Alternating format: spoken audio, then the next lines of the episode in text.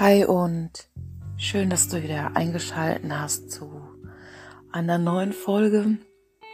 Heute ist es mal keine Traumreise und keine Meditationsmusik, sondern ein bisschen Real Talk über meine Erkrankung ME-CFS, Chronic Fatigue Syndrom, auch myalgische Enzephalmyelitis genannt.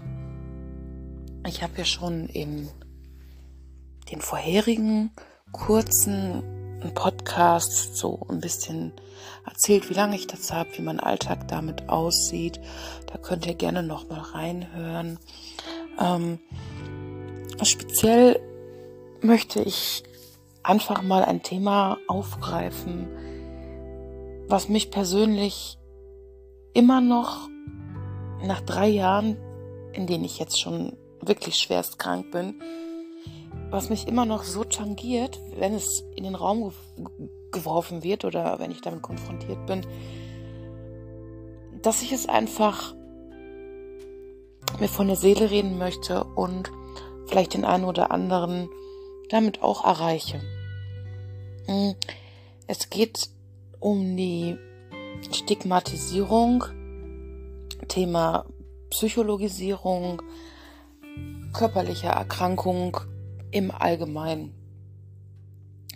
Aber nicht nur von Ärzten, Behörden oder nicht wissenden Freunden, Familienangehörigen, sondern auch von Miterkrankten in den Sozial äh, sozialen Medien, die es eigentlich am aller, allerbesten wissen müssten, wo aber tatsächlich fast das größte Mobbing und der größte Konkurrenzkampf untereinander stattfindet.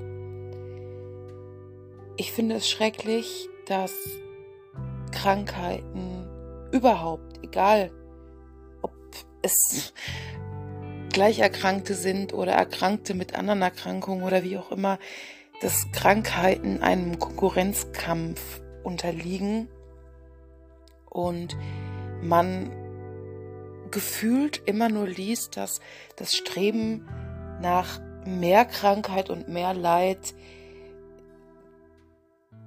das vordergründige Ziel wirklich schwer erkrankter Menschen ist.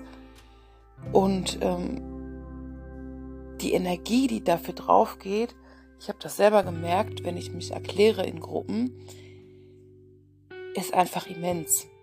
Ja, ich bin zum Beispiel jemand, die seit drei Jahren in den Reihen der ME-CFS-Community ein schwarzes Schaf ist, weil ich angeblich lüge, meine Antworten sich gegenseitig aufspielen, widersprüchig sind, Ex-Partner mit anderen ME-CFS-Erkrankten Online-Gruppen gebildet haben, richtige Mobbing-Gruppen, ähm, es wurde meine Krankenkasse angeschrieben zur Prüfung.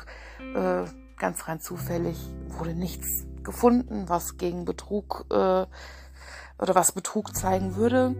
Es wurden Ärzte von mir angeschrieben. Es ganz schlimm. Also ähm,